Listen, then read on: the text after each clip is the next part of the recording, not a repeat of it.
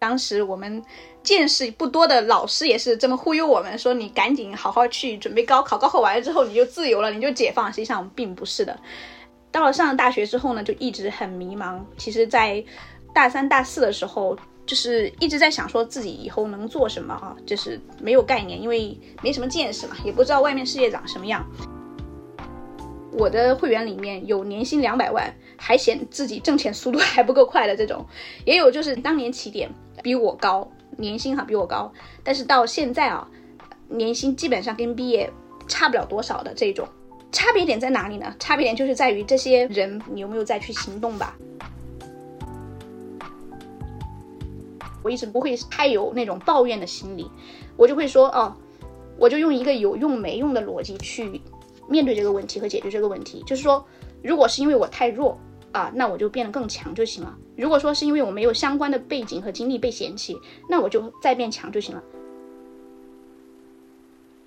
不管你是人生的一个要事上面，还是说你的你的工作上面哈，你都可以用这个模型去做一个决策，就是决策二叉树，就是你自己想一下哈。比如说第一个，我要不要做这个事情，你就先想一下啊，如果这个事情我失败了，就是做失败了，最差。会发生什么情况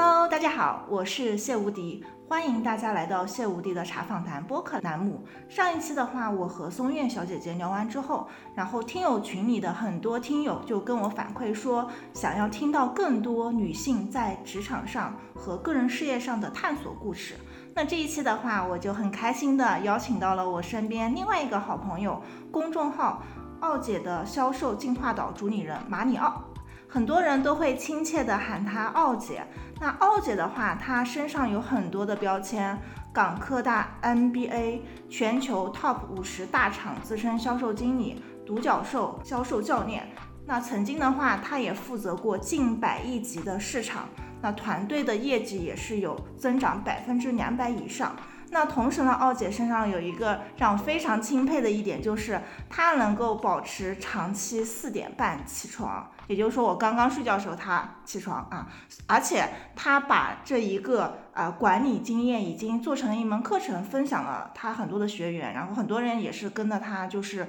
变得特别有自律性。好，那下面的话欢迎我们的奥姐，那请奥姐给我们听友打个招呼吧。Hello，大家好，我是马里奥，呃，也可以叫我奥姐啊。然后跟吴迪其实也认识差不多有两年了啊。今天很荣幸跟吴迪来去做这样的一个分享。我其实在想怎么介绍我自己，其实我身份还蛮多。再先这么分类一下吧。事业上呢有三个身份，一个呢是我打工的身份啊，我工作现在到今年刚好已经满了十二年，然后我一直都是在全球 top 五十大厂。呃，目前呢是一个在某个大厂去做 to B 销售，然后我还有一个身份呢是刚才刚才那个吴迪也介绍过，是奥吉的销售进化岛这个公众号的主理人。呃，我还有第三个身份，我其实也是啊独角兽的销售的教练，这是我事业上的身份啊。我在生活上我是女儿，然后也是某个人的老婆，然后呢我也刚有一个小朋友小宝宝，然后所以我还是两个月幼崽的妈。刚听奥姐稍微简短的介绍一下，大家不用着急啊，就是这每个身份下面其实都有我们很多挖掘的一个点。等一会我会邀请奥姐给大家分享。然后奥姐的经历真的非常非常丰富。然后她的公众号里面，我们我们刚刚也提到过，叫做奥姐的销售进化岛。然后我看她公众号我就翻了很久啊，就为了做这期节目就翻了很久，发现她有一个系列叫做马里奥通关记。啊，那这个系列栏目里面就讲述了他从大学开始的经历，然后每一步的选择以及背后的一个思考都写出来了。那感兴趣小伙伴可以去看一下啊。其实奥姐的早期的一个人生经历非常像一个小镇做题家。奥姐，你在早期的时候是不是也是和现在一些刚初出茅庐的年轻人一样，也曾经迷茫过了？嗯，这个是一定的。我的家庭环境非常普通，就是我爸就是一个普通的工人，我妈是一个全职的家庭主妇。其实，在这样的一个非常非常再普通不过的家庭里面，实际上，呃，你说见识也好，认知也好，肯定起点啊，不会说是怎么出挑的。就是家里面的父母一直跟你说，稳定最好，去考公务员，去当医生，要不然去银行啊，就是去当老师，就是这个样子。我其实。蛮幸运，就是说家家教很严吧，就是最开始的时候就是寒窗苦读了那么多年啊，最后呢好歹不歹就是是上了一个九八五的院校。今天还在跟我老公讲，就是当时我们。呃，我们见识不多的老师也是这么忽悠我们，说你赶紧好好去准备高考，高考完了之后你就自由了，你就解放。实际上并不是的。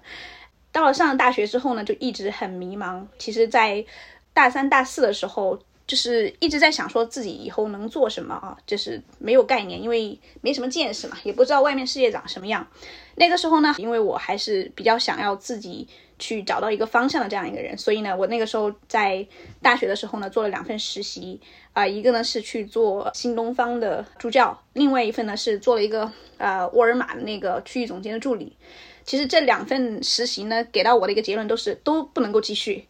最后只有一个结论就是说我不做销售啊，不做研发啊，不做研发的那个原因啊，是说我当时实际上是读了一个工科，读个工科呢，我发现我敲不了代码，呃，我发现我在这个方面确实。就是一敲代码，我就觉得说我搞不定啊，我就是比人家搞得慢啊。虽然我呃智商也不差，反正就是我敲不来。然后呢，不做销售呢，是因为说当时啊也没有见过人家做销售，只是说有一个非常传统的一个观念啊，就是也是来自于周围有限的认知里面，销售女生不适合去做啊，呃，然后销售就是要求人呐啊这个样子。大三、大四去做了一些实习的探索。虽然很辛苦啊，就是两份工作我都记得，都需要让让我早上五点半就爬起来，人家是顶着太阳就是出门啊，我是顶着月亮出门。然后我还记得当时去呃新东方去实习的时候，我们那个校区非常远，在成都的郊区，我是要坐学校的那个校车，然后到了城里面之后，到了市里面之后呢，再去换两趟那个公交，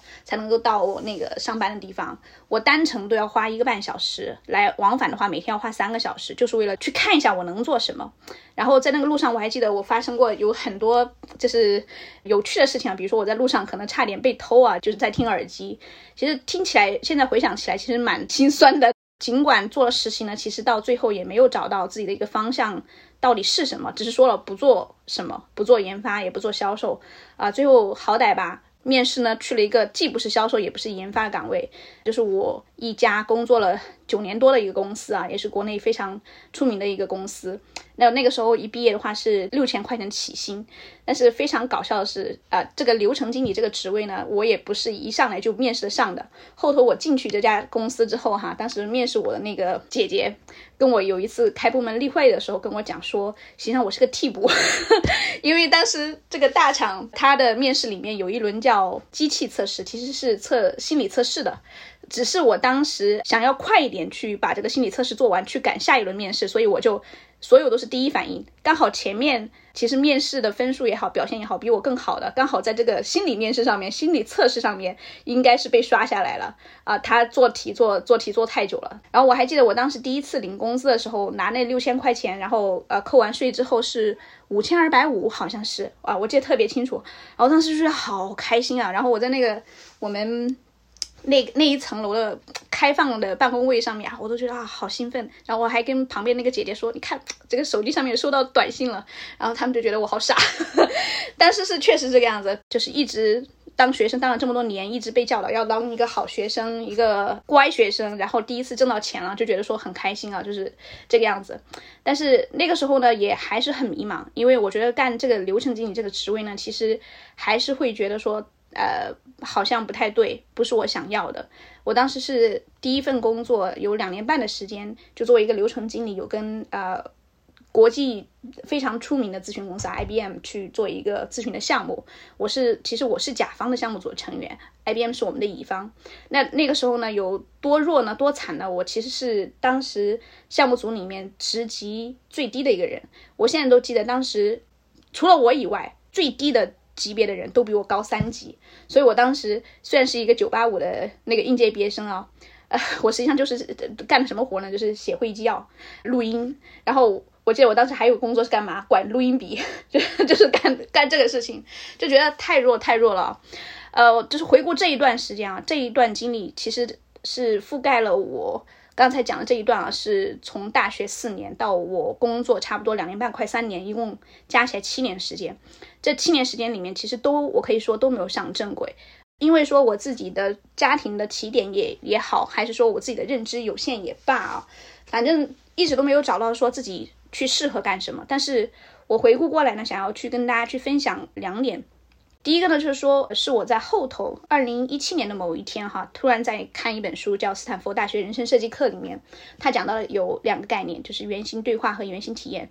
他的意思就是说你。想要去尝试一件事情的时候呢，你不确定是否自己会能够把这个事情干好，适合你干，你就去做原型的对话和原型体验。原型对话就是指说，你就去访谈一下，你就去跟你想要干这个事情的人，正在干这个事情的人去聊一下。比如说，我我说我想做，是不是想做咨询顾问？刚好，呃，那个咨询项目组的那个很牛逼的那个咨询顾问都在这里，我就问，哎，这个人什么级别？目前他。干这个职能干了多久？干到这个级别，呃，收入大概是在什么水平？他后头的职业路径是怎么样的？他的日常工作是干些啥？然后我就会会想说，我能不能干？呃，然后我会不会干？我会不会感兴趣？这其实就是一个原型对话的一个概念。还有一个就是原型体验的一个概念。原型体验的概念就是说，你不知道你会不会做，会不会做得好，你就去试一把。那其实虽然我大学那两份实习经历最后都是以不继续。告终哈，但是至少让我去有了一份真实的一个体验，让我知道说，哦，这个事情原来做一个助理是这个样子，原来我即使英语再好，让我去做一个英语老师，我好像也不太擅长哦，或者说我不喜欢，因为我觉得英语只是一个交流的工具，它不应该是一个谋生的职业，所以呢，只有。啊，你越是不知道干什么的时候，你通过原型对话和原型体验，至少能够帮你去找到那个方向。相反，你如果在一直在原地分析呀、脑补啊、歪歪啊，那反而是一个非常大的一个风险，因为啊，你根本就不知道那个长什么样。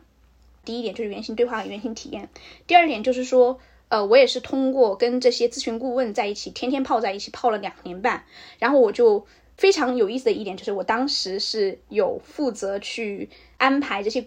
国际顾问啊，非常顶级的顾问的那个面试。我知道他们的费率是多少啊？就是国际型的顾问的话，跟本地的一些顾问费率可以差到可能甚至是十倍这个样子，并不是说年纪越大他就一定是越贵啊。我就在想说，哎，他为什么有些人能够就是自己的身价能卖这么贵啊？一顾问的身份。后头我发现说，这些呃身价越贵的人，是自己真实有做过业务的实战出来的，而不只是写 PPT 的那一类啊，纯做逻辑呀、纯做 PPT 的那种顾问。所以呢，我后头就啊得出来一个结论，说职场上面离就是给公司创造价值越近的那个人，其实上是越具备不可替代性的，就是越值钱的那个人。所以呃，这七年经验来说，确实是很迷茫啊。但是我觉得好歹来说是给了我一些思路和方向。七年真的还是蛮久的一个时间，所以奥姐，你的家庭其实比较比较普通嘛，然后花了七年的时间走上正轨，嗯，我相信就是在听我们这期节目的一些年轻人，其实他们可能刚刚是职场新人啊。那对于这一部分职职场新人的话，你觉得在职业规划上面怎么做是比较 OK 的，以及怎么样可以少用点时间，能够快速成长？你能跟听友一些经验分享吗？首先啊，就是像我们在国内受过这样的应试教育的绝大部分的同学，受过应试教育出身的同学，他都有一个很典型的，就像我当年有的一个思维，就是我的人生路是不是应该有一个标准答案？比如说。你经常会听你的父母去讲说，你就应该去做一个公务员，然后每年怎么怎么样啊，拿多少薪水，在比如说在二十多岁的时候去结婚，在三十多岁的时候你应该有个小孩儿，然后几十 多少岁的时候你可能就应该是小孩长大了，你就该退休，然后你可以去跳广场舞了，就是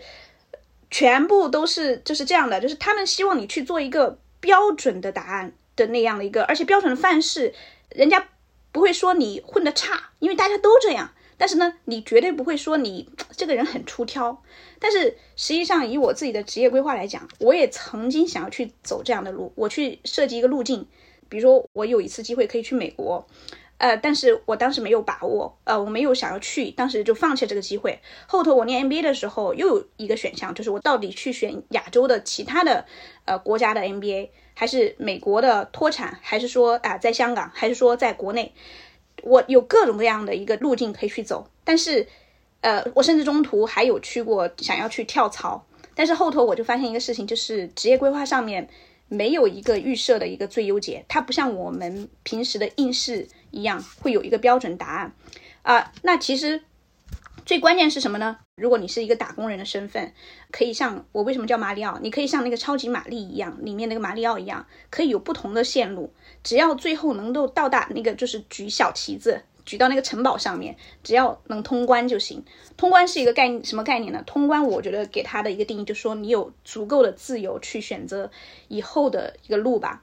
呃，那我给就是年轻人，就是特别是新人，在职业规划上的第一个建议就是说，你先要打消你想要去做一个有标准答案的题目的这样的一个想法。对于普通人而言啊，你需要做的是什么呢？确保。不那么容易 game over，就是不那么容易挂掉的前提下，以一个比较好的起点去做刚才我说的原型对话和原型体验，去尝试不同的可能性。就是好的起点就是指什么呢？你如果能够呃一个比较好的薪水啊，在一个大的平台上去做一个起点，然后去做足够多的原型对话和原型体验，这个样子的话，对你来说反而是一个保留有更多可能性的一个选择。就是以我自己为例，我最开始其实就没有想要去做销售。刚才也讲了，那是在后头刚才那一段经历七年之后，我逐渐转到就是售前的岗位上、销售岗位上之后，我越来越发现说，哦，原来我很擅长去运作这些事情，然后客户关系我原来甚至会比销售做的还好。所以那个时候我才发现说，哦，我原来可以做销售。我最近在看一本书，就是那个 K K，就是凯门凯利。呃，就是写《失控》那本书的那个作者，最新的一本中文版的书，就是《宝贵的人生建议》里面，他有一句话，其实也是表达相同的意思，就是你的生活就是要像一个有待设计的呃模型，做各种尝试，而不是说你一开始就要去制定很宏大的一个计划。这是一个关于职业规划的一个建议，分享给大家。另外一个就是关于你怎么样能够去快速成长哈。那其实，在快速成长这里，先给大家去说一个结论啊，以我自己学。积累这些这么多年的各方面的技能来说，哈，是，呃，有一条呃黄金准则，就是你去用它是最快的学，就是在用里面去学，然后你去交付结果是最好的学。比如说我最开始，呃，其实我的英文的那个演讲的那个功力还好，我只能说我口语还 OK，但是你让我全英文去做 presentation 是搞不定的。那最开始的时候，我记得我在二零一四年那一年啊，我刚转岗的时候。呃，我在不断不到半年的时间之内啊，就是我去支撑了全球三十多个项目，然后还有一件就是让我那一年就是我可以说是打了翻身的一这样的一个事情啊，就是我用全英文去做了两个多小时的培训，那去为为了去准备这个全英文的两个多小时的给全球的我们的代理商培训的时候，那个 PPT 是我准备的，串词是我提前写好的文字稿，我记得我自己给自己。呃，录音哈，零散的我都没有录音的哈，不知道有多少遍，但是我记得我完整录音的都不下二十遍，就像我们今天录这个播客一样，我自己给自己录不下二十遍。我还记得当时我是在北京的那个上帝的那个酒店，我每天下午下班之后到附近的那个云南米线的路上，都还在振振有词去念我的那个串词，就是在背那个串词。那样一个经历之后呢？我后头就发现，说我去跟客户去讲 PPT，去做 presentation，在公开场合就非常快，没有任何的槽点，甚至到现在做马里奥，两年前除了第一次要去适应那个平台的那个怎么用，呃，我跟我的小助手做了一次彩排，到后头的任何一场直播也好，分享也好，呃，讲课也好，从来没有做过彩排。其实这些呃做 presentation 的那些功底哈，都可以源于就是这样的一个经历。包括我后头啊，我自己做销售，基本上能 hold 住所有的，就是基本上我的学员的问题，不同客单价、不同行业、不同区域的学员的问题，我都能 hold 住，都是因为说我后他们的经历哈，至少我前面都经历过，所以呢，我才能够去回答出来他们的问题。那其实也是想要跟大家去讲的，就是为什么我当前哈，就是比如说去辅导学员的时候，我有一个特点，就是要要求他们要去实战。就是我整个是做一个陪练的一个角色，因为我知道说你学任何技能都要去通过实战才能去获得一个结果。那其实也跟大家去分享，就是一句话，也是刚好是 K K 那本书里面的，就你通过改变行为来去改变你的想法，比你通过改变就是想法来改变你的行为要容易得多。就是我现在诊断了我的学员差不多一千多人。他们的职业规划，我看过这些人的经历里面，有跟我年纪差不多的，有快五十岁的，也有二十岁出头的，最年轻的可能是一个大学生，十几岁的。那我发现到越到后面，呃，同样的年龄，千差万别，决定性的要素都不在智商。我的会员里面有年薪两百万，还嫌自己挣钱速度 还不够快的这种，也有就是起点当年起点，呃，比我高，就是拿的那个年薪哈比我高，但是到现在啊，年薪基本上跟毕业差不了多少的这种啊，就是。差别点在哪里呢？差别点就是在于这些人，可能我觉得最主要的一个差别就是你有没有再去行动吧，就是在这个样子。所以在快速成长这里的话，想要给大家大家总结起来两点建议，就是你第一点，就你自己职业规划千万要放弃，你要有一个标准答案的这样的一个想法，它没有一个预设的最优解。第二个就是说，你如果想要去快速去积累一个技能的话，你一定要用它，用是最快的学，交付结果呢才是最好的学。差不多就跟大家分享这些。嗯，确实。啊确实如此，就是我我其实我父母就是前两天正好陪我过来过中秋节嘛，然后他还一直在跟我念叨说，啊，吴迪，你看你现在自己创业很辛苦，你要不还是去考一个公务员吧？就有的时候，其实我们我们女孩子这一生当中，就是真的很父母就很希望我们按照他们的一个既定的这样的一个模型去成长，标准答案，对标准答案。刚才其实。奥姐讲的一句话，就我很感动啊，就是一个人的人生是没有最优解的，也没有标准答答案的。最重要的就是我们要去尝试，在尝试当中，我们才可以找到我们究竟适合什么。那奥姐的话，其实可以看得见啊，奥姐很厉害，她能够用嗯全英文两个小时，跟跟全球三十多个。嗯，这样的一个经销商来去分享，那我们也可以感受到奥姐她的事业目前发展的其实是很好的啊。那我非常好奇的一点就是，奥姐你在你的新人时刻，包括你现在的一路走过来，就是你有没有一些嗯至暗时刻？因为至暗时刻这个话题其实最近蛮火的啊。说那个没有的话，就是那就是在有点装逼了，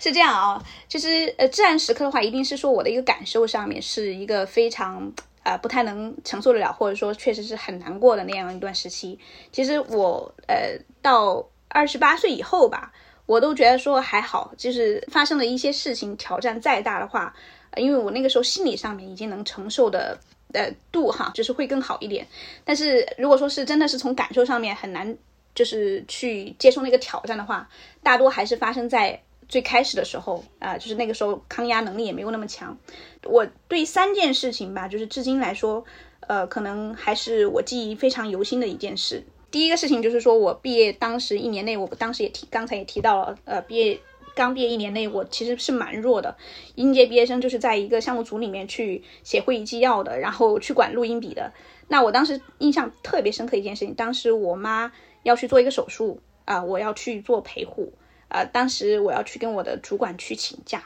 我现在都记得我的主管的反应。他的第一句话就是没有那个关心，第一句话是说：“那你工作怎么办呢？”我当时就就是脑子里面就是草泥马，就是这种感觉哦。为什么？就是我说这是其实我就是去请假去陪个护，然后他问我工作怎么办，其实我那个时候也只是一个。应届毕业生，你说在一个呃，就是项目组里面能有多重要？其实并没有太重要啊，只是说我就请个，当时我是请的一天还是两天假啊？他第一反应是这个样子，然后我当时也跟，因为太弱嘛，我就跟我主管说，我会把那个电脑带上，对吧？要乖乖一点。那其实到后头我发展的很好的时候，我记得当时我这个主管还来那个领英上去加我，然后领英上有一个选择就是不认识此人，我就点了不认识此人。然后第二个事情呢是。我转岗了，我在一个大厂要去转岗的话，并没有那么容易。毕竟是说我并不是那个原来销售背景的，或者说产品有产品经验的。我的转岗的话呢，又要够级别，呃，又要去面试，呃，还要请人帮忙去，能不能够去推荐一下？我整个转岗是谋划了两年多才成功的。然后呢，中间还遇到了非常一些啊不太好的事情，就是转岗面试的时候，呃，我被 HR。私自调配了那个面试岗位，就是他把我调配到了一个，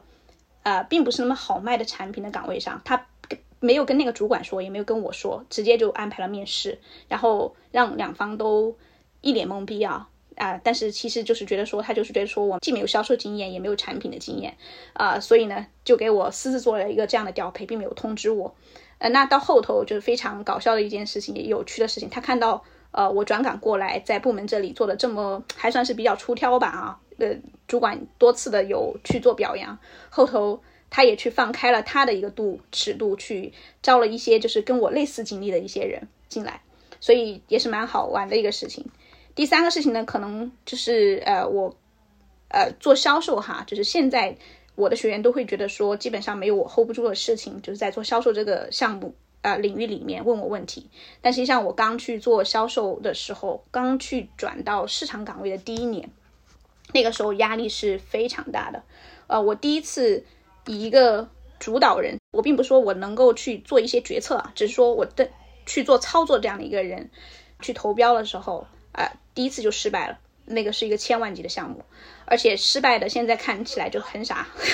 因为呃，其实这个标书都已经被竞争对手引引导过了。但是我那个时候从来没做过项目，一直就是闷头的去达标、达标、达标。然后这个啊指标、这个参数我们符不符合？不符合的话，我们就要用一个更高的规格的产品去应标。但实际上，如果说我是有竞竞争经验的这样的一个销售的话，我就知道说，哦，我应该敏感的察觉到，其实这个标书早就已经被竞争对手引导过了。那当时其实最难的是什么呢？我当时根本就没去想过竞争，只是从自己的这个。呃，角度一直去分析去达标，最后呢，我也让我的主管去刷脸去申请了那个价格，那最后毫无疑问是失败的。失败情况下呢，其实我的主管当时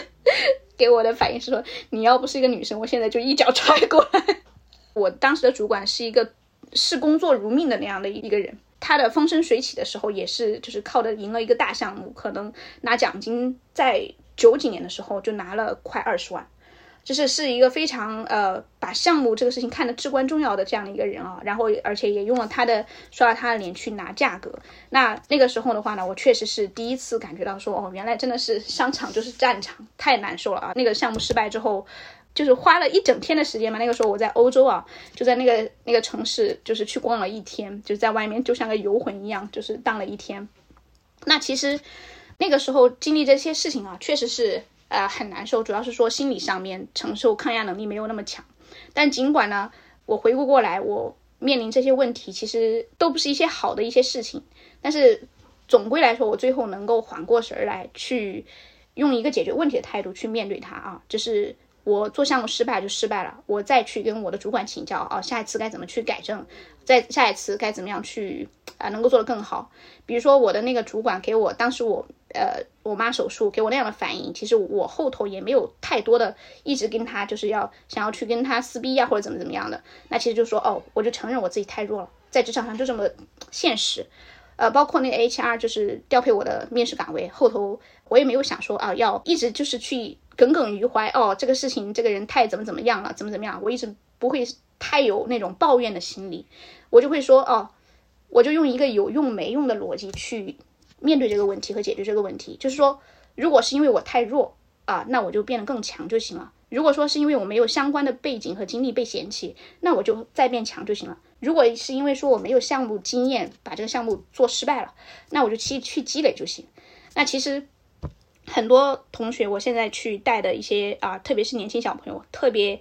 爱抱怨，就是说为什么这里不公平？为什么产品不行？公司那么挫啊，主管也不带我。呃，可能我从最开始的时候就没有这样的一个想法，我只知道说，就是职场跟社会吧，毕竟是一个靠实力说话的环境。就是你可以迷茫，你可以纠结啊，但是请把那一段时间呢放的尽量小，因为这个东西哈，你的抱怨也好，就是你的迷茫也好，这些情绪哈，它并不能够帮到你，它不能够帮你变得更牛逼，它也不能够帮你就是不被嫌弃哈，你。你去进一步的去思考，你怎么样去破局，怎么样把自己变得更牛逼、更有更有用一些。哪怕你出去踏出一步，就是失败了也有用，好歹清楚就是说此路不通。呃，也跟大家去分享，就是我在生娃前刚看了一本书，就是《创业三十六条金规》那里面的写到的 winner 和 loser，就是成功者和失败者的那个思维的差别。就是 winner 和 loser 哈很简单，就是说话的模式。如果说是一个成功者的话，他一上来就是说我在解决什么问题。这个问题发生了，我将用什么样的方式去解决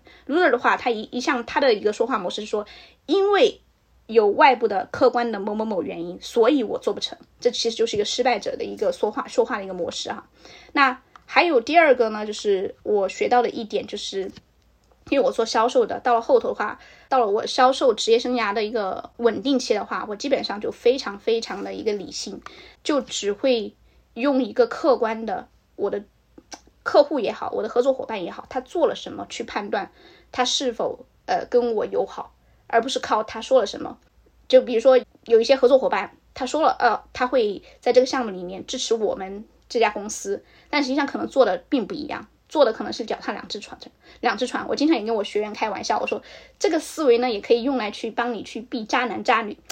一般来说，就是你遇到能遇到渣男和渣女，一定是因为说你太相信他说了什么，没有看到他就是实际上做了什么哈啊，这样的一个思维是一个非常理性的思维。所以就是建议大家后头在呃跟人去交往的时候，也用这样的一个思维去做一些对人的一个判断。嗯，差不多就是这两点想要跟大家分享，一个是又要用有用没用的逻辑去直面你的问题和解决你的问题，第二个就是说，如果要去判断一个人跟你的友好程度，一定要基于他做了什么，而非是说了什么。嗯，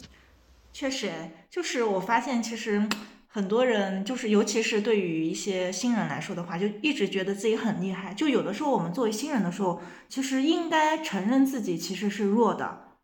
就是呃，包括我在差不多二十八岁的时候，就是嗯，有有个人就跑过来跟我说，也是我的一个呃学长，就说呃，吴迪，你是不是发现，嗯，其实我们每个人最终可能都是一个普通人，也也许你要承认你自己可能就没有办法赚到一个大钱啊，你要接受你的一个现状。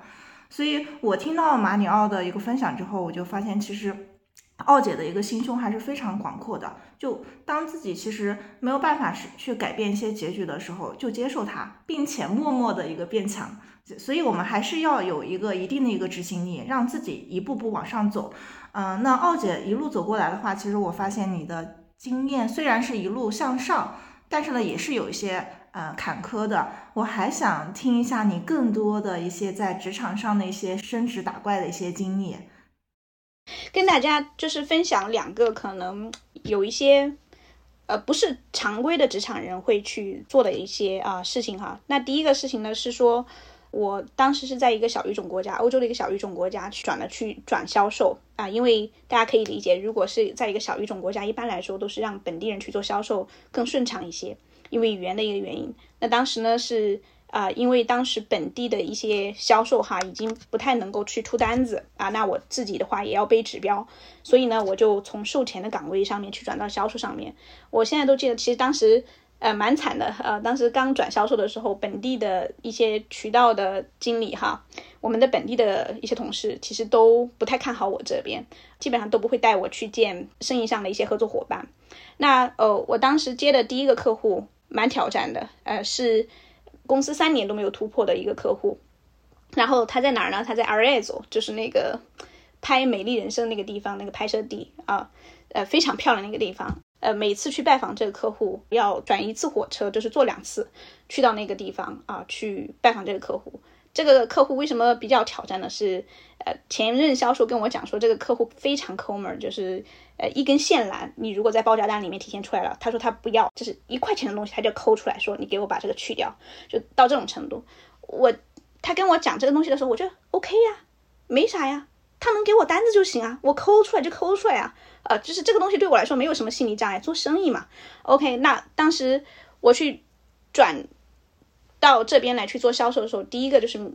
就是接的这样的一个客户哈。当时去拜访第一次呢，刚好呢他们是有一个想要去升级扩容一批设备的这样一个需求啊。那我是售前出身，就是很容易就是跟他们去把这个需求去聊好。那其实真正做到后期呢，能够让他们把这个风险管理的比较好的一个事情啊，是因为说我当时前期也已经跟他们做了很多的一个互动交流了。到了最后呢，他说哎。我想要去测试一下你们公司的这个设备。那其实像我们卖这种大的硬件设备的这种厂商来说的话，呃，每一次去做这种测试的这种借货哈，就是把我们货借出来给他去测的话，是要花很多成本。我们需要去海运清关，然后把那个设备拉到他那个现场去。那实际上，当时我所面临的局面就是。因为我所在的那个部门、那个国家，呃，就是 reputation，就是名声不太好了。因为销售可能不太出单子，所以就是公司的产品线这边一般来说不太想要去支持啊。那当时呢，为了去呃把这个单子引下来，我就去跟我客户去谈了一个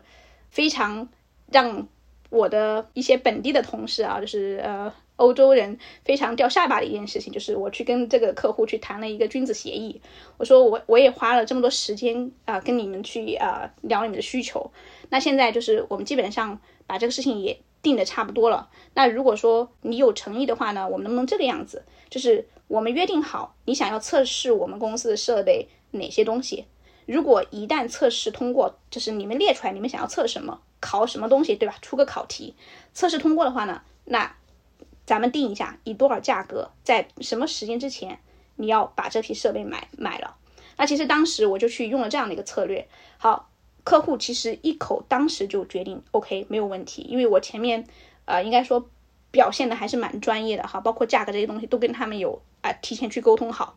那当时把这个相当于是一个尚方宝剑一样的这样一个东西哈，君子协议拿回来之后呢，一个是说我们本地的同事当时很吃惊，就是因为他们觉得说销售怎么可能去给客户去提要求？你先要给我签一张东西，我才来跟你说把货拿过去给你测啊。他们是他们觉得说这个事情是非常离谱的一件事情，但是我做了。然后呢，我当时拿着这一张君子协议也回来去跟公司讲说，你看，哎。客户已经把这些东西都签了，那你们只需要去支持啊，我们做项目的人、销售前方的部门去把这个测试通过，那我们这个项目单子就拿下来了。所以这个时候压力就传递给了后方，并不在我这里了，因为我能做的商务的工作都做完了。那后头大家就是紧赶慢赶，就是在那个七天之内就把这个测试给做掉，通过了。我还记得印象很深刻，有一天我们的那个测试的一个项目没有通过哈，搞了一个通宵啊。我当时是给产品线的一个比较高的一个啊，就是管理者去打电话，说必须要搞定。为什么？其实这些测试项目其实当时都是我们非常肯定我们一定能通过的，是我们的产品线审审核过的东西。好。他有压力的话，他就去把这个事情解决了啊。我们搞了个通宵，把这个测过之后，最后这就是我赢的第一个项目吧。第一个项目应该是在百万级的，所以第一个项目的话呢，呃，确实给了我一定的很大的一个鼓舞啊。虽然压力很大，虽然就是起起点并不被看好。然后第二个呢，就是说我回国，呃，我在一八年的时候就从欧洲回国来，呃，到上海来转型去做云计算这个领域。当时其实就很简单，就是想说。我卖的那个传统的这个硬件，可能我也看到说，全球的客户每年在这个上面的投资啊，预算从 IDC 的报告啊、安 r 报告都能看到，是呃增长并不是那么快了，反而云计算是一个非常大幅增长的一个啊趋势。那我就想说，去转型到去做云计算里面，也是回国就让我去接了一个非常难搞的一个客户，也是两年没有突破的。我在两个月之内去找到了联系人，然后。四个月吧，哈，然后就突破了这个客户啊，也是就是上海的一个本地非常有名的一家传统媒体领域的一家啊公司啊，我就不方便说名字。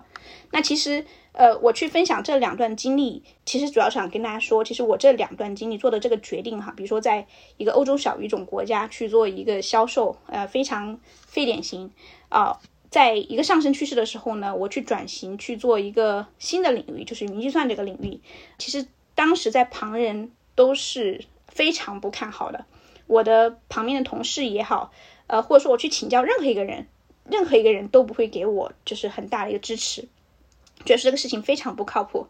好，那我当时是一个什么样的一个想法去做这个决策呢？就是这里跟大家分享一个呃，我到现在为止总结出来非常成熟的一个做决定、做决策的一个模型，不管你是人生的一个。要事上面，还是说你的你的工作上面哈，你都可以用这个模型去做一个决策，就是决策二叉树，就是你自己想一下哈，比如说这个第一个我要不要做这个事情，你就先想一下啊，呃，如果这个事情我失败了，就是做失败了，最差会发生什么情况？如果最差结果我能够去接接受，OK，好的，我再来看一下二叉树的另一边，这个事情如果成功了，它的收益会如何？好。如果收益是巨大的，去做就行了。比如说，我举一个例子，我当时转岗，呃，去做销售，在一个小语种国家去做销售，哎，我就想说，最差怎么样？最差可能我销售就搞不定，呃，没有一个单子都没有，那可能，但是没关系啊，我继续退回来啊，我做售前啊，我毕竟我主管还是觉得说我还是能够出一些成绩的哈，我去做售前就好了，这个能不能接受啊？就是面子上面不好看嘛。哦，没关系啊，那我觉得我能够去接受啊。然后，但是收益，如果说我转销售成功的话，我知道我的收入也好，我的发展的前景也好，一定是比在售前这个岗位上是好很多的。那我回国来去转型做云计算的时候也是一样的，我就在想说，如如果我转型失败了，最差会怎么样？最差还是一样嘛。我我在公司再怎么来说，也是能找到一个部门能够要我的吧。就是最差还是能够有工资可以领的。那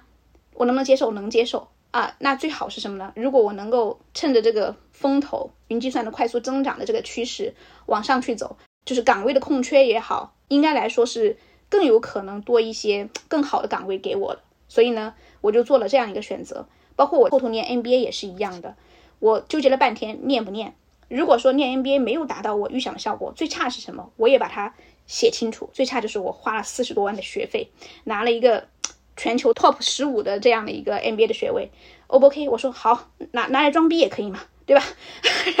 然后长了一些见识也可以啊，这个结果我能接受。那好的话呢，那可能让我多了一些见识，以及多了一些选择的路。其实。这个收益也是很 OK 的，所以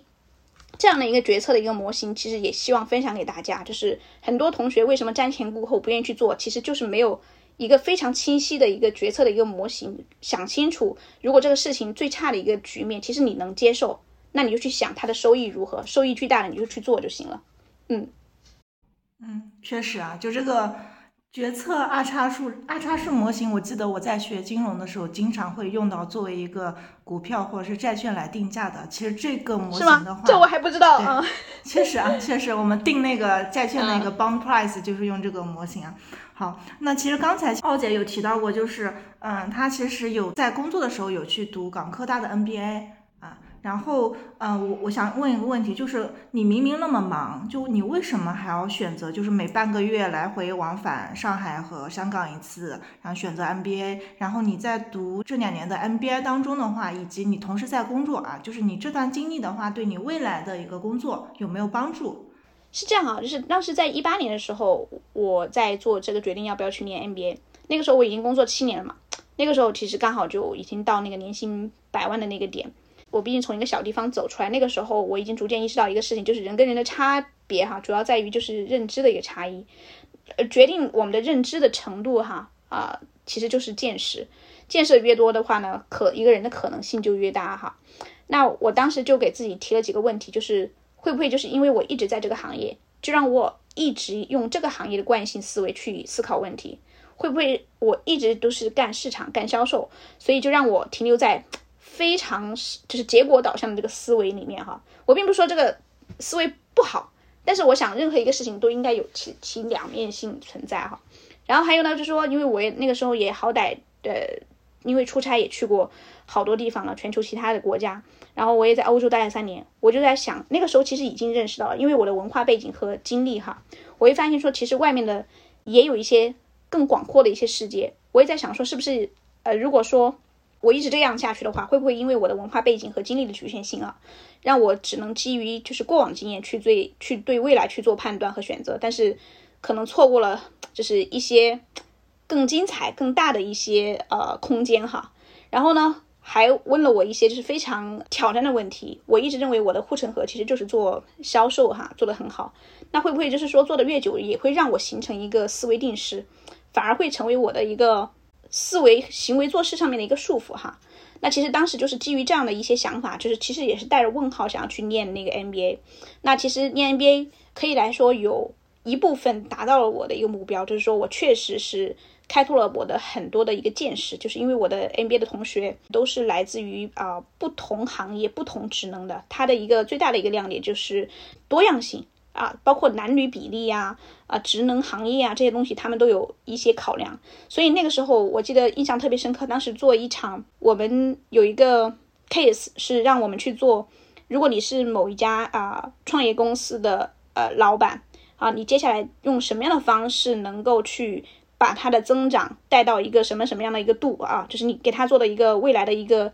呃计划，战略计划是什么？当时就非常。明显，就是我们每一组，就是因为人的背景不一样，做出来的计划的那个思路方向完全不一样。比如说像我这种市场和销售出身的，我就开始在倒排啊，我的第一年我要做到多少销售额？那我在最开始的时候要去找什么样的一个目标市场？然后它的那个市场空间应该是多少？然后我在这里面要实现多少的那个呃 market share？然后最后呃每年以多少的增长增速才能够达到那个样子，达到我的预期那个样子？这是我本身做销售的一个。出发的一个啊，就是这样背景的一个人去做这个 case，是这样的一个路子。那我发现呢，我我们同学里面去做投资的，做投资的人呢，他去把这个公司做大的思路，第一想法就是怎么样能够就是把那个估值做大，把估值做大的话，他就会想说，我应该把。呃，什么市盈率、市净率啊，这些东西怎么能够去在财务报表上面能够做得更好？天使阶段应该去请什么样的一个呃投资机构？在那个后面的阶段应该去请去请什么样的投资机构？他的思路就完全是从投资的那个角度去出发的。还有一些就是纯财务出身的同学，他去做这个 case 的时候，就是财务报表啊，他应该是把他的什么资产做到什么样子样子啊，营收做到什么样子。所以其实每个人。呃的背景哈都不一样，然后做事的那个思维其实也不一样哦。那其实我从这么多年下来，我自己去为知识付费啊，包括这个 MBA，其实也次也是一次知识付费，而且应该是我付费 最贵的一次，花了四十多万啊学费。那其实我总结下来呢，还是说有一点核心的一点，对于我们即使是普通人来讲，你用用钱去买知识，实际上是便宜的一个行为。就很多同学，我发现他说他会本末倒置，比如他去为了去搜一个免费的一本书哈，去网上花可能一天的时间去搜那个 PDF，但他就不愿意去花一个九块钱去买，呃，就是有很多同学去干这样的事情的。我相信无敌也有，应该有去遇到哈。包括我现在遇到一些，比如说我想要去做小红书，我第一反应是说一定是付钱，比如说去找呃无敌这样的老师，我去学。我第一反应一定不会是说自己吭哧吭哧在那闷头去研究注册账号怎么怎么样，但是很多同学他还是会觉得说花钱买知识对于他们的从他们行为表现来说是一个很贵的行为。那其实这里跟大家分享，就是在去年我看的那本书，就是《纳瓦尔宝典》，也是很红的一本书，很火的一本书，提到的那个大胆的给自己设置时薪的一个概念。它里面提到一个概念，说，假如你，比如说哈，你的时薪你自己算啊，你的时薪，比如说是五百块钱，你就给自己设一个非比你真实时薪更高的一个时薪，比如说是两千啊，那只要一件事情你去做，回报低于这个两千块钱，那你就不做，要么你就去花更低的成本去让别人啊，比如说你的去请别人来做，或者说付费学习，就是这个样子。这个样子，其实你才会发现，说你的投资回报率是一个真正的更好的一个行为啊！千万不要本末倒置，就是去浪费自己的时间，然后呢，啊，一直去贪便宜的东西，但实际上你的时间才是最贵的一个东西。然后我自己对于一个花钱在学习上的一个习惯，哈，也是来源于我爸啊。虽然我们家家庭条件很普通，但是凡是从小到大。花在学习上面的，比如说买什么呃教材呀、辅导学习的书啊，还有什么小时候那个呃复读机呀，呃那些钱，就是我爸从来没有省过。我甚至记得我当时学口语，在大学的时候有一个学期吧，花了一万二。那个时候就是后头的那六千块钱，甚至我都是我爸去借钱去给我去上的。但是只要我跟他说我要去学的是学英语、学口语，好，他就没有任何疑问。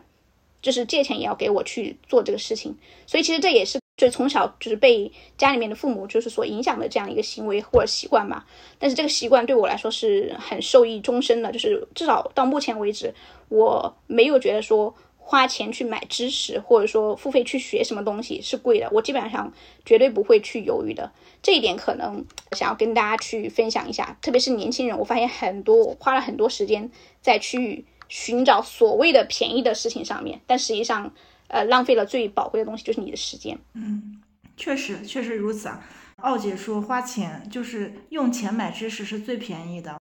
其实我经常还经常说一句话，就是越是免费的东西，其实是越贵的。我们的时间真的是非常非常宝贵的。嗯，给大家讲个小故事，就是我们做第一期播客的时候，然后录第一期播客的时候，其实是我们负责人周周他自己一个人剪辑了十个小时，然后我就跟他说，你的十个小时至少价值好几万块钱。然后赶紧让他去找了一个专门负责做剪辑的一个小伙伴，然后去做这件事情啊。所以就是我们一定要把自己的时间用在呃最值钱的一个事情上面，这个是非常重要的一点啊。就回顾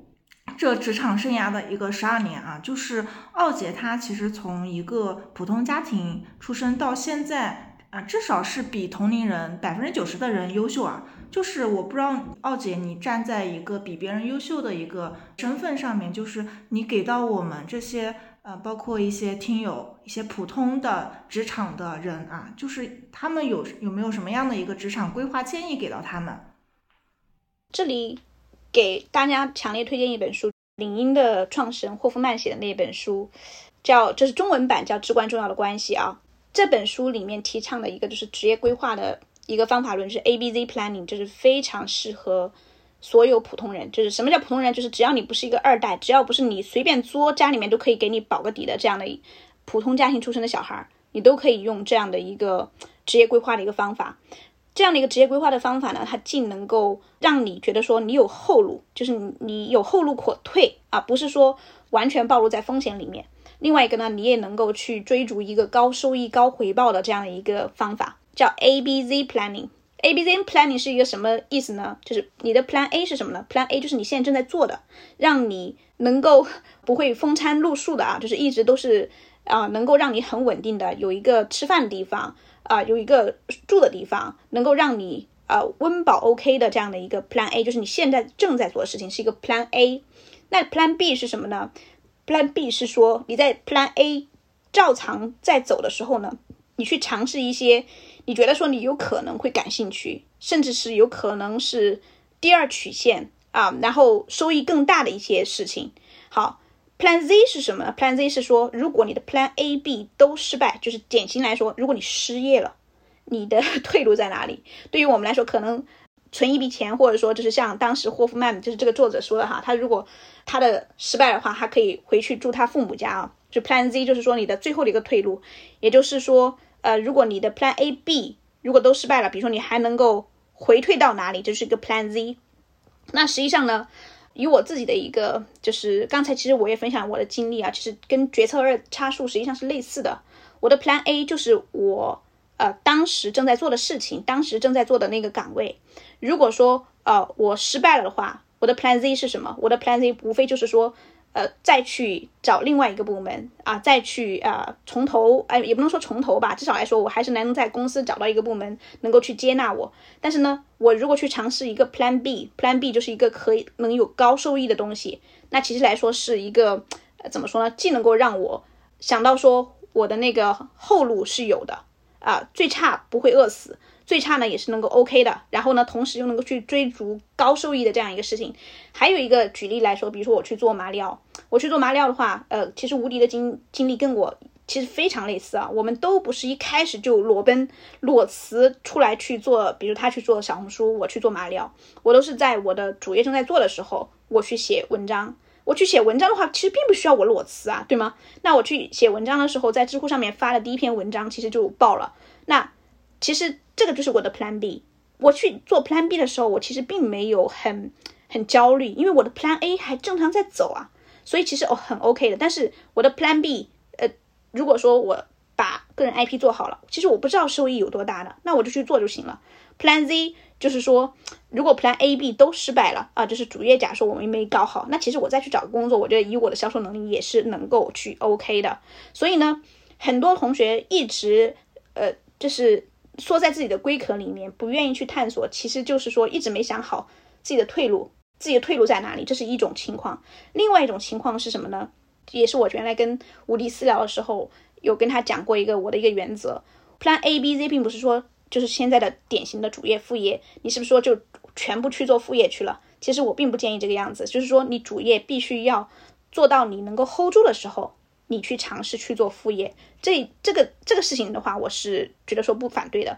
但是我刚好发现很多同学本末倒置了，他是刚好想要去逃避他的主业上面的不顺畅、不开心，做的很差，然后呢，觉得说自己也就那样了啊。比如说公司挫，老板差，然后行业趋势不行，然后呢，他就说我 Plan A 也就就是我知道说他会掉下去，那我再去找一个 Plan B，不是这样的。就是正常的 Plan A、B、Z 的话，是指说你的 A 正常做，它是在一个稳定、能够让你有安全感的一个前提下，你去做 Plan B。所以这里的 A、B、Z Planning 就是分享给大家，就是也推荐这本书给大家去好好阅读一下。嗯，就是刚嗯奥姐分享的 A、B、Z Planning，其实我想了一下，其实。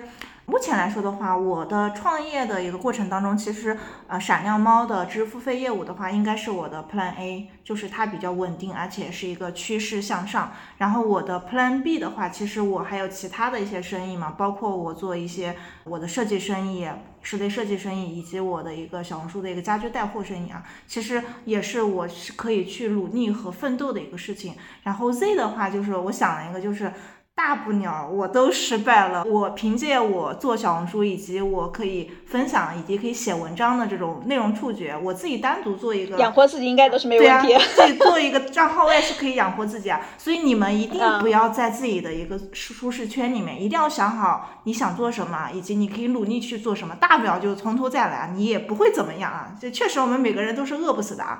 对啊，然后二姐的话其实。我们会发现，其实奥姐她的本职工作已经很好了。就是我其实一直也有这个疑问，包括我自己之前也问过奥姐，就是说，哎，你本职工作这么好了，就是你为什么这两年开始想去做个人 IP 啊？就是以及你在做个人 IP 的时候，你发现，哎，什么时候，哎，马里奥这个 IP 的时候开始变现了啊？就是能给大家就是分享一下，就是你的相当于你的一个副业的一个成长经历嘛？嗯，其实我想要去尝试一些新的事情的时候，刚好是我在。应该说，在我十二年职业生涯里面的最顶点、最高峰的时候，那个时候我有一种感觉，就是因为那个时候我已经一八年的时候是百万年薪，到那个时候实际上已经知道这个税率啊，就是百分之四十五的税率已经过了，是第三年了。那个时候我已经在想，说我越往后走，刚好也跟大家可以说一下、分享一下哈。我在前面十年的话，我的每年的年薪的复合增长率是百分之四十三点四，这个。这个数值算出来还是我的那个 MBA 的同学，就是原来是四大的啊，就是教我用一个 Excel 公式去算出来的那个复合增长率，然后拿这个增长率再去增长的话呢，其实我也觉得说还好，因为我的薪酬到这个级别的时候呢，税税率也很重，其实就是说打了五折了，对吧？那那个时候从我二十八岁的时候，我就在想说，到底一个打工人他的终点到底能在哪里？那其实，在我职业生涯就是最顶峰的那一年，就是二零年那一年的话，我也带我的团队，就是去完成了前一年三倍的那个业绩啊，超额完成都问题不大的啊，确实是超额完成了。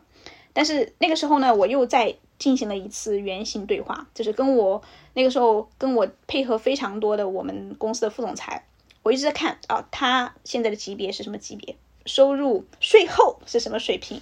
然后他用多少时间干到现在这岗位上。然后他现在可能一天的工作或生活日常是什么？我可以说基本上二十四小时除了睡觉，其他的时间要不然就是在开会的路上，要不然在开会，甚至一天可能同一时间挂三个会。还有就是会是我感兴趣吗？我整个一个结论就是说，好像 ROI 比较低。越到后面的话，我确实会觉得说我承受的压力的增长的那个压力，跟我的原来新人时期完全不在一个量上了。呃，然后第二个呢，就是从收入来说，我也觉得说。呃，可能也没有说我想象的那么好啊，就是觉得说要跟这个压力齐平的话，那那个时候的我在想说，我到底还有什么其他的一些那个出路？刚好那个时候呢，我自己做那个管理者，我记得说就是那个时候就有一个特点，我团队里面小朋友很喜欢来去找我问一些就是项目该怎么做呀，啊，甚至可以跟我去聊职业规划的问题。那我跳槽离开我的前面工作了九年多的那家东家之后呢，我原来带的小朋友还会来找我，确切都来说哈，是所有人都来找过我，有来去跟我请教销售项目的事情，有来去问我职业规划的事情，还有一些其实隔壁部门的小朋友都来找我，还有我当时有一天特别搞笑，我在写一篇文章的当时就有我原来大老板的那个。管家啊，就是去给他做数据分析那个人，也来给我打电话问我职业规划，所以我当时就说，哎，其实这些是如果这些人都来去找我的话，那也就是说我能够满足他们在这个方面的一个需求啊，也许就是说是可以搞点事。那其实因为我本身是做业务出身的哈，那我要去验证这个事情是可以搞的，我自己很明白是一定要说跑通。一定要有第一个人，有人愿意为我的这个技能也好，愿意为我这个经验也好去做付费。那我当时是，其实就是想说，哎，我必须先要去找到一个方法和途径，能够去验证一下，就是有人愿意去为我付费啊。然后基于我自己原来就是在主页上面从零到一的这个过程哈，当时就会想说，哎，我知道说我的思想上肯定是说要做好一个心理准备，就从零到一开始干，肯定跟我原来做销售一样的，要学很多东西。好，然后而且我知道要获得就是旁边的支持很难。以我当时的一个收入级别的话，就像我当时的男朋友，就是现在的老公，一点都不支持我，觉得我在搞笑，觉得就是我在职场上面已经混得这么好，还要去什么，就是做什么自媒体，就全纯粹是在胡扯，就是纯粹我就觉得，觉得我一天好像是被忽悠了 还是怎么样魔怔了。他对我的一个印象就是说，是不是我是去写个公众号啊，这个样子啊，就完了啊。那我在行动上面。呃，其实我也知道，说我需要去快速的去拿到一个正反馈，否则不持久了。因为我那个时候我写一篇文章，要花我一周的时间，写一篇文章就要花我一周的时间。然后当时的话呢，我就是去呃，确实也是再次用了就是知识付费，我去花钱去跟几个老师，就是有去做咨询，也有去报课。那那个当时也是链接了那个花爷，我们差不多是同一时间吧，哈，蝴蝶就是链接了花爷，在他那里面确实有学到一个，就是最开始那个 IP 的完整闭环是怎么样的。那也是在那个时候开始呢，啊，我去写了我的知乎的第一篇文章，第一篇的话就呃爆掉了。然后呢，那我知道说这个事情必须那个其实是已经有一个正反馈了，因为有那么多人给我点赞，就是每天。起起来，知乎的那个什么未读消息都是九十九加，就是那个样子。那七月初的时候呢，我就有第一次有人愿意为我的咨询去付费。其实那个时候很便宜，可能就是五十块钱，但是我很开心。呃，我我不是说是五十块钱很开心，而是说，啊，这个事情是是 work 的，就是是 OK 的，是验证是跑通了。然后我在七月中旬的时候，就是去有做第一次的那个招生，就是去做学院的一个招生，其实很快一个月的时间就验证。我的这些技能也好，经验也好，是可以有人去付费的。那实际上还是想要去跟大家分享啊两个点啊。当你想要去做一件呃新的事情的时候，哈，就是尝试一件新的事情的时候，可能你在思想上一定要呃做好心理准备。可能这个事情并不是说所有人都赞同，包括我觉得吴迪，你当时去做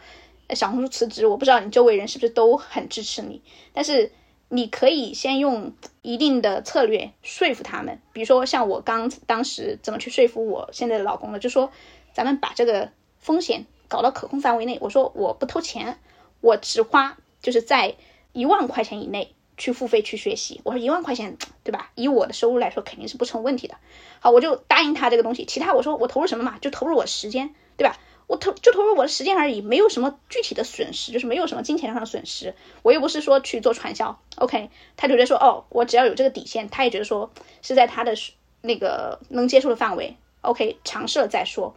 然后第二个心态就是说，你必须要空杯。呃，以我当时呃在职场上已经拿到，就是那一年刚好是我在职业生涯里面最高峰的一年。我在做马里奥的初期的时候，我没有小助手的，我每一篇公号的推送还有。那个知乎的回答都是我自己编辑排版的。我那个时候没有任何就是那种不适感，什么不适感？就是说我在职场上能够扛一级的指标，能搞定客户，还能斗得了友商的这个人哈，还要去学公众号这样的一个不适感，就是我非常专注于啊这个事情我要做，然后我要把它做好。就是外界看法啊，就是真的没有那么重要。就我一直在跟我的团队也在讲说，在我们团队呢，你要能够在我们团队里面待得下来，首先要不要脸，就是面子真的是。一点都不要钱，就是都面子一点都不重要哈，就是你能把事情干成才是最重要的事情，你能把自己变牛逼才是最重要的事情。在我第一年去做 IP 的时候，其实就已经拿到的营收就已经跟我主业持平了。嗯，对。然后其实我跟奥姐差不多都是二一年开始创业的嘛，然后。给我的感觉速度就是奥姐的速度好快呀！就是我的小红书实战营开了，可能第二期、第三期的时候，她的那个自我管理的课程已经开了八九期了。奥姐的速度真的超快的啊！然后还有一点就是，我感我感觉我跟奥姐有一点比较相似一点，就是我们执行力特别的强。包括像这次这一期我们一起录播客嘛，然后我就跟奥姐说，播客的听友的质量非常的好，然后听友也非常的呃 nice。包括他们的收听时间以及愿意学习的一个呃这样的一个想法都非常的一个强。然后奥姐就跟我说，哎，那播客怎么做呀？然后要不要怎么去找剪辑？所以啊，我相信奥姐应该她的一个新节目应该也是过一段时间可能就会出来了，是吧，奥姐？是的，就是跟你聊聊完那天是刚好是放假前一周啊，我立马就已经招了两个小助手了，专门做这个。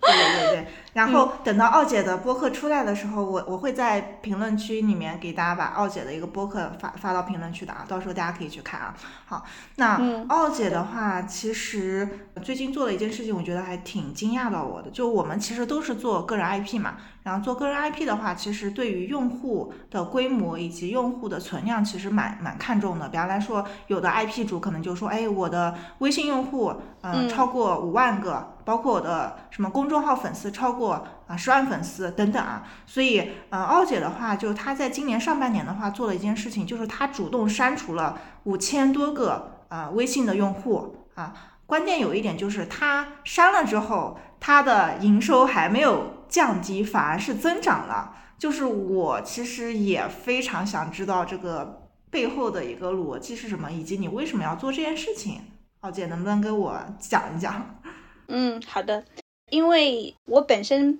就是一直是看事情呢，希望去看到一个本质吧。比如说，就像我年营收说我是百万年薪是二十八岁的时候，但实际上我知道我到手并没有那么多，因为我要有啊税啊，我有五险一金。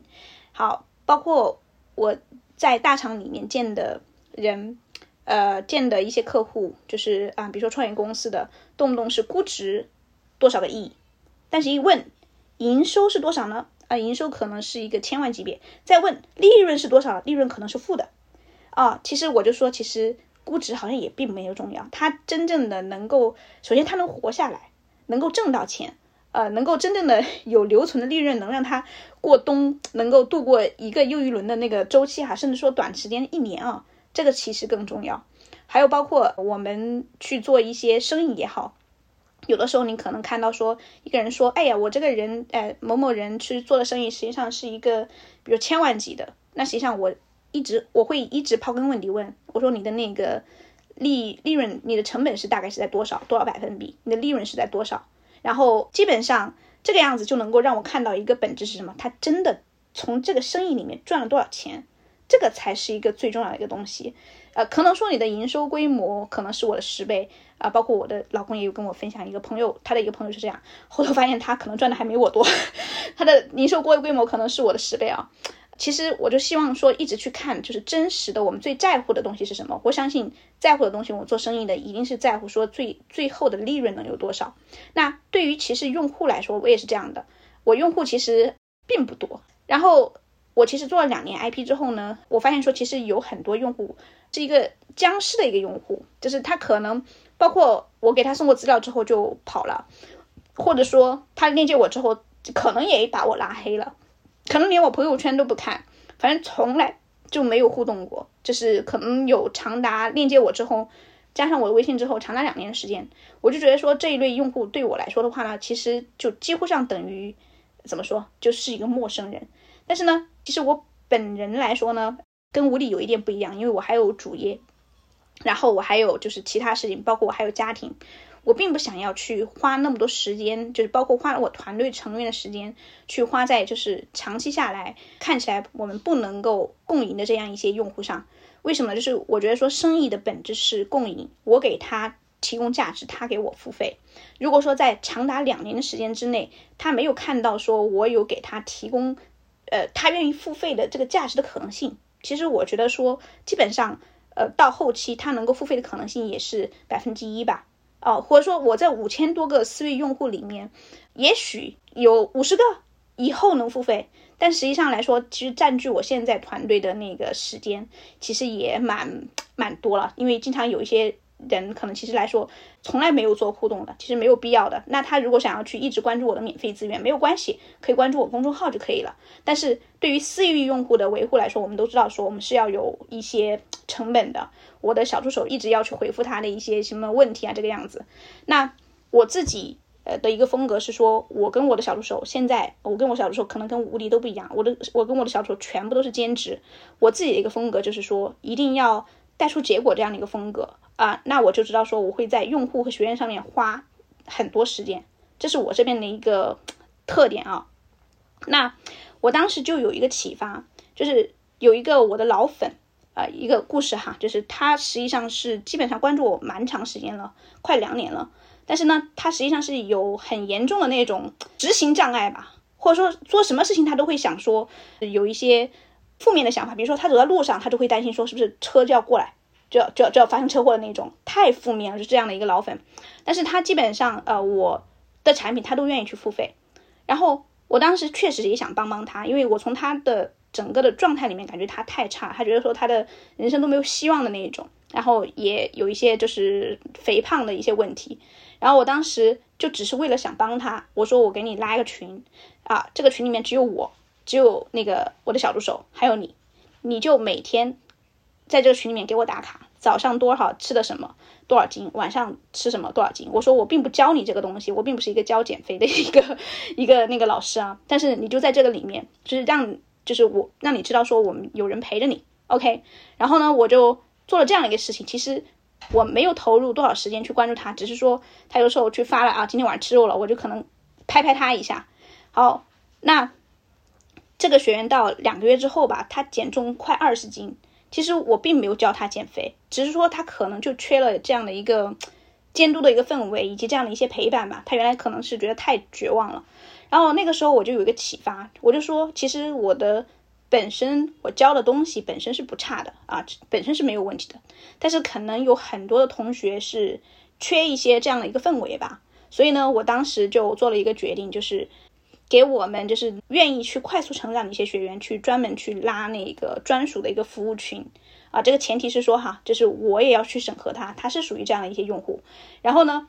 就通过说，我就发现说，我现在的客单价越做的越来越高，但是，呃，收学员的那个速度一点都没有减，是因为说他们都非常喜欢这样的一个陪伴机制，就是啊，在那个群里面只有我小助手和他，呃，学习任务也是就是一直在群里面去发，然后呢。每一次他的一个作业，就是包括反馈出来了啊，都会跟他去讲，然后他更愿意去分享他的，就是比如说在项目里面，还有如果说是自我管理上面的问题有哪些东西，然后在那个一个非常私密的环境里面，主动性更强，然后呢，另外一个反馈的积极性也更强，然后有一个非常有意思的一个事情啊，就是我做了这样的一个调整之后，给我的一些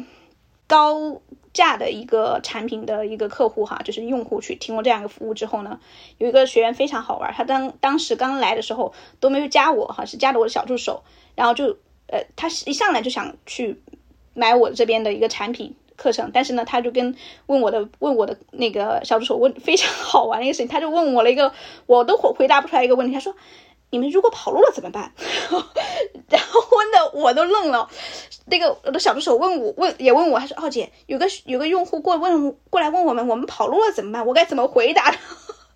把我问的也愣了。我说：“那你就跟他说不用买了。”啊，我我也没有办法去回答他这个问题。但是呢，他就啊从第一个产品开始，第一个课程开始啊，他是我的销售的学员，呃，就带了他一次出结果之后，他就在。呃，两周不带不到之内买了我所有的产品，都是因为说从第一次在这个专属群里面，我们带他出了结果，就是他项目上面有非常大的一个进展，然后他就把我这边的呃所有的课程都买了。那其实这里呢有一个我自己的一些啊思路哈，可以跟大家去做一下分享啊。第一个事情就是说我做的这个事情是反常识的，去删我的私域用户。其实它主要的一个出发点是来源于，就是每一个我们的微信号其实并不能加太多的好友，我也不想要去有那么多无效的链接在我这里去维系啊，去浪费我的空间和时间，还有我的小助手的那个精力。那实际上我知道说，本质上我的这些能长期产生共赢的这些用户，实际上没有那么多。那我就去选那些能够有可能跟我共赢的这些用户，啊，我们维持一个联系就好。这样的一个选择其实是一个非常反常规的一个操作。包括我在知乎上面，我发的文章到现在可能都只有三十篇左左右啊，啊，但是我每一篇都能够保证点赞和阅读量非常高。那其实这个跟常见的知乎的一些做法哈，就他们铺内容铺量的一个做法是完全相反的。但实际上，我想跟大家说呢，分享一点，就是说有一句话就是李笑来的那句话，我觉得非常棒，就是特立独行，而且是正确的，这是一个观点，价值是巨大的。比如说，我们都知道煮饭，都知道说放多少米，放多少水，好，这个事情确实是正确的，煮出来的饭确实好吃。但是这个事情有。价值大吗？其实没有那么大，因为所有人都知道该这么煮饭。但是刚好，如果你做的一件事情是正确的，但是确实别人不会做的，它的价值就凸显出来了。就像我现在做的这个事情。然后呢，另外第二点想要跟大家去分享的事情呢，就是是我从最近看的那个视频，黄仁勋哈就是黄教主，他有一个呃接受采访的时候说一句话，我觉得非常震撼，就是他从来不看 market share。他说：“我为什么要去关注市场份额？关注市场份额就意味着说你在跟别人做一样东西，你才会有份额一说。我要做的事情是，呃，永远都是引领这个市场，永远都是别人不做的东西。我不需要去竞争，我不需要竞争，所以我不关注市场份额，所以他才能做出那么牛逼的，就是 那个公司出来哈。那其实这一点我也想分享给大家，就是最重要的，他其实不是击败对手。”而是就是摆脱竞争，像我现在的一个运营模式，我去带学员那个模式，跟其他的做销售的老师教练是完全不一样的。我没有在市场上找到任何一个老师是像我一样去拿直接客，就是用学员的一个真实项目去带他们去实操的，带他们去拿结果，去做一次客户拜访，去拿到信息，去推进一个项目的进展。比如说客户愿意去测试他们的产品，他们都是教课程。啊，教课程，但是并不是说手把手拿学员的一个真实项目去代练的，这是一个在市场上我从来没有见到一个老师是愿意去这么做的。那其实我就没有竞争，因为没有人做这样的事情，其实我就没有对手啊。然后第三个呢，就是说我去做个人 IP，虽然无疑说我很快啊，其实我的节奏其实并没有那么快。如果我全力去做 IP 的话，可能能达到的营收肯定跟现在比肯定是。非常大的差距的哈，就是两个之间，呃，因为我自己还有家庭要去照顾，还有我自己的主业。那实际上，我当时去选择我的产品的时候，其实我有很多技能可以去变现。但是选销售这个技能，一方面是说它是我主业，另外一方面我在想说，不管是这个世界怎么变化，比如说去年过去的十年是互联网，最近几年是在提产业互联网，就是 to B 的这个领域里面，现在最近又是啊人工智能，但是。我在想说，呃，不变的是什么呢？始终是要有交易，公司之间的交易，人跟人之间的交易，这是一定是亘古不变的，而且一定需要人在中间，AI 并不能替代。那我只要还有这样的一个模式，人跟人之间，组织跟组织之间，组织跟人之间的一个互动模式在，那销售这个技能本身来说，它就是一个长期被需要的一个东西。那我卖的这个货啊，本身来说，它就。不具备一个，就是不会说是，呃，一个短期之内会受到，就是有很大的风险的一个东西，它就是一个不变量，长期我可以做的一个事情。比如说我们做一些事情，如果说是跟平台强相关的，比如说我要最近要去看一下，呃，小红书最近的规则是怎么样，那我一直其实就要去看，呃，平台的一些规则是怎么样的，那其实还是会有一些焦虑在里面。所以第三点想要跟大家分享就是，就是找不变量而不是变量。所以在做。刚才我说的就是比较奇葩的这个动作哈，就是删了五千多个我的私域用户哈，想要跟大家就分享这三点。第一个就是说，你如果说你是特立独行的，但是你又是正确的，这个价值一定是非常非常大的。第二个呢，就是说，呃，当你一直在竞竞争里面哈，爬不出来的时候，要想一下你怎么样能够去摆脱竞争，就是找出自己的差异化。最重要的就是并不是击败对手，而是说摆脱这个竞争。第三点就是说。你如果想要去做一件事情，真的从心底深处不焦虑的话，你一定要去找到那个不变量、长期不变的、长期可以做的是什么，而不是说一直在看最近的趋势是这个，我去做这个啊，下一个趋势是那个 AI ChatGPT，我去做那个，那可能会让你就是很焦虑啊。嗯，确实如此。其实我这两个月跟奥姐做了一个非常类似的一个事情啊。嗯，就是我们其实做小红书流量，其实做的一直都很好。嗯，就是巅峰的时候，可能一天呃进到我们微信用户大几百个人都是可以的。我记得有一天晚上，我们一个帖子爆了，大概公众号就涨了两三两三千的一个粉丝。嗯，但是我们后来发现，就是每个月虽然有很大的一个流量，但是本质上来说，对我们变现的一个增长的帮助不是特别大。所以这两个月的话，其实我跟我们的负责人，包括我们团队的小伙伴就说，嗯，咱们不需要过多的呃流量了，我们要通过我们优质的内容。然后去吸引真正喜欢我们的忠实的一个用户啊，这样子的话，其实你们会发现你们的工作时间可能没有那么多，但是呢，你们的一个整体收益可能是增长的啊。所以有的时候流量大不代表就是好事，确实是如此。啊，我的思路其实也是有调整的，包括刚和奥姐对话的过程当中，我发现其实确实我们遇到过很多用户，他们可能大量的一个跟助手去聊天，嗯，但是呢耗费了助手很多的一个时间。其实这种用户的话，对对于我们来说的话，其实价值不是特别大的。我们还是要找到真正喜欢我们以及愿意去彼此奔赴的一些用户，真的非常非常重要。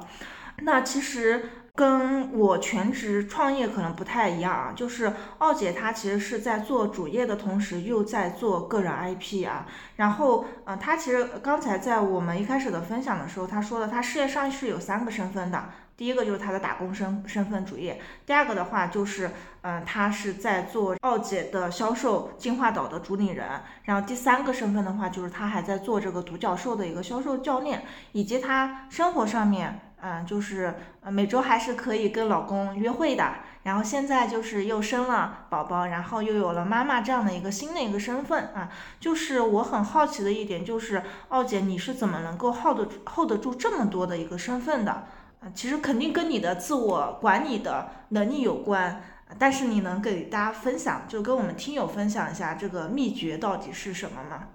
听起来会很矛盾啊，就是我每领域涉足的越是多。我越是要在每个领域里面，就是做更少的事情，但是它一定是更好的事情。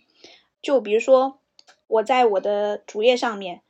我是做销售的。那其实到目前为止的话，我去见客户的那个频率并没有那么高。我只投入我判断下来高 ROI 的项目和客户。好，这是一个本身的一个选择。第二个，比如说我会在一次拜访就能搞定百分之九十的事情，可能我的拜访的一个力度哈。就是一个效果，可能是其他的销售，呃，可能要拜访一个月才能够达到的，就是我的一次拜访能够去达到。就是越是我想要什么领域都要去拿到一个结果的话，我越是要去挑选那个领域里面最重要的一件事情，但是把那件事情去做好。比如我在马里奥这个身份上面，我并不擅长搞流量，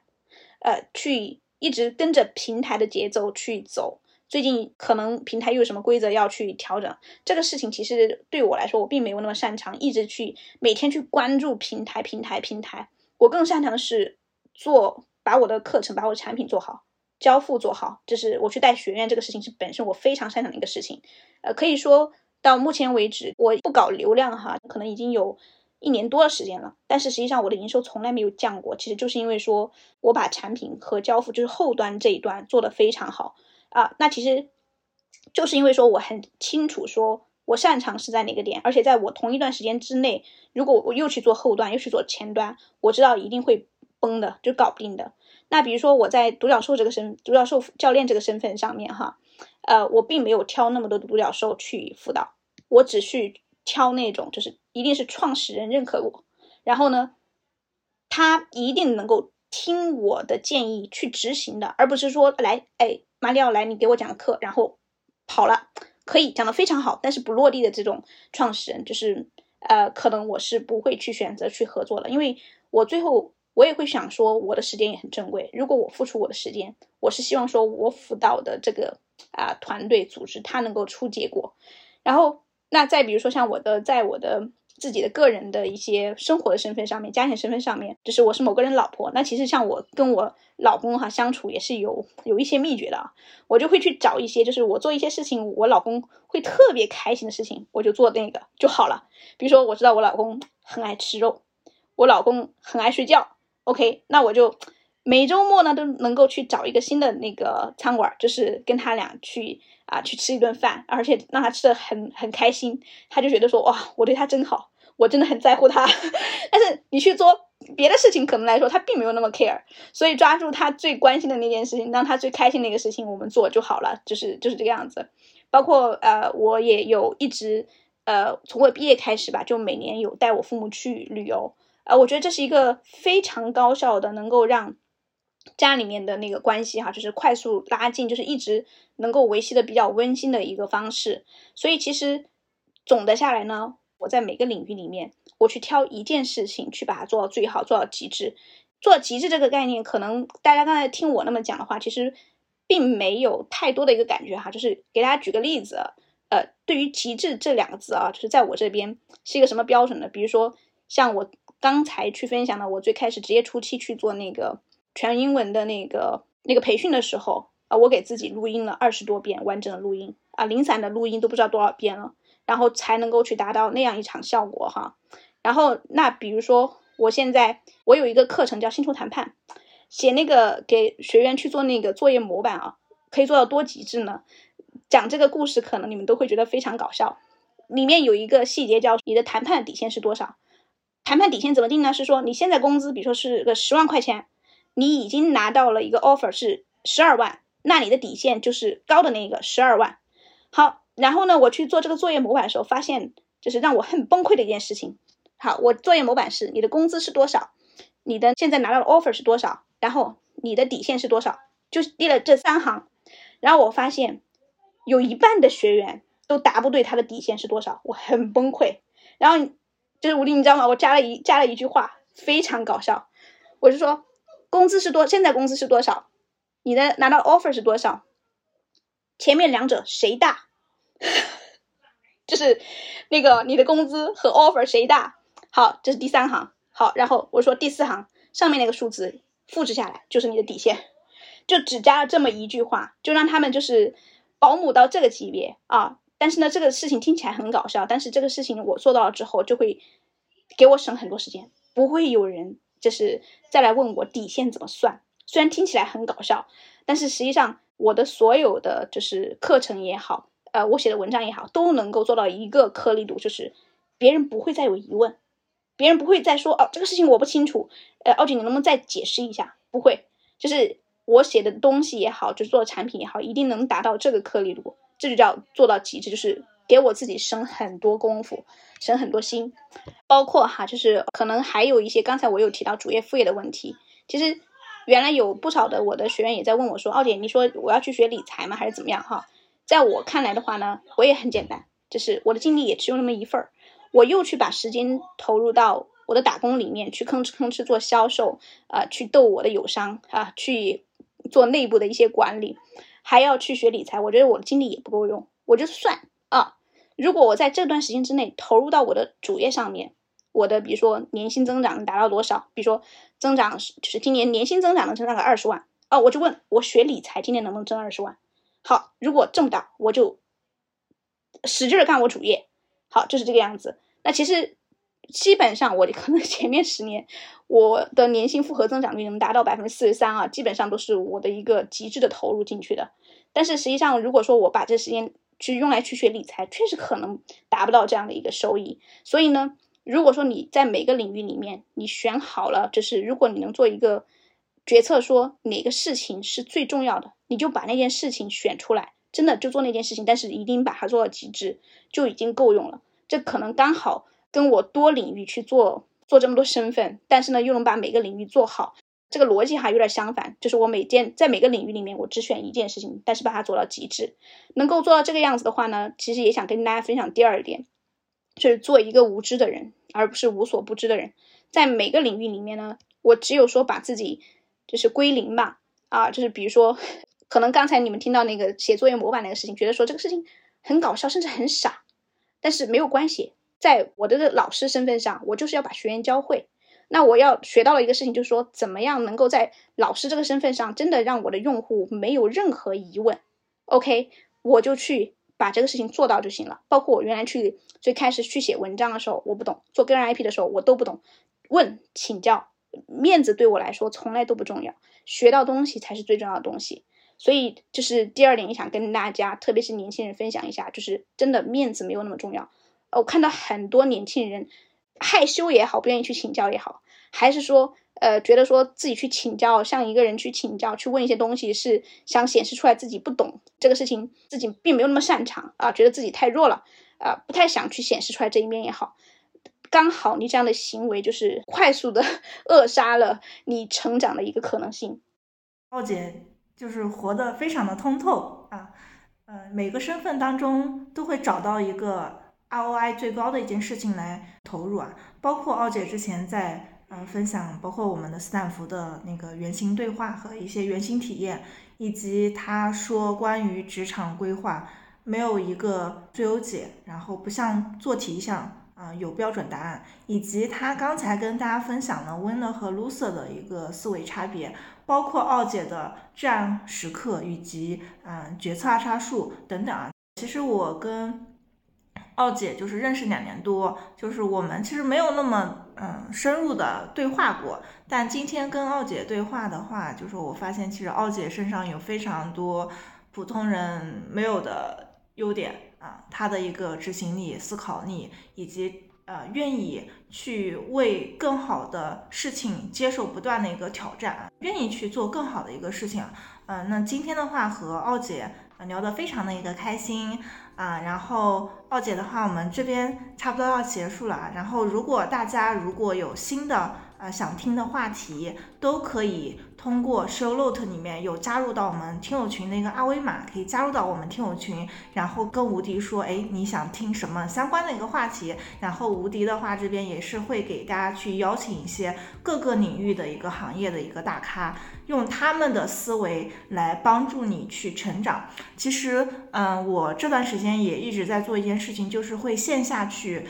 呃，就是见很多的人，包括线下的活动我都会去参加，因为我发现其实。做个人 IP 做久了，就是每天都在输出。然后如果不输入的话，其实我其实心里面就很不开心。包括我发现，其实奥姐她再怎么忙，她会看很多的书啊。我们今天也是，她分享了很多的，对我们她的一个书单也很重要。哎，啊，一会奥姐的话，能不能把你近期的一个书单就是打给我，然后可以发在我们的评论区里面，这样很多小伙伴也可以去看。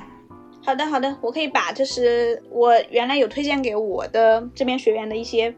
非常经典的书，就是可以给大家分享一下。嗯，好的呀。如果大家想去了解奥杰更多的嗯一些内容，包括他擅长的一些优势点，包括销售呀，以及薪酬谈判呀，嗯，以及一些项目的一些规划，嗯，等等啊，你们可以去搜公众号奥姐的话，你可以说一下你的公众号吗？奥姐的销售进化岛。嗯。大家可以去看一下它的内容和文章。好，那我们今天就到这里了，大家再见。好的，谢谢无敌啊！大家那个希望大家都能从今天这一场对话里面有一些启发，这样就最好了。嗯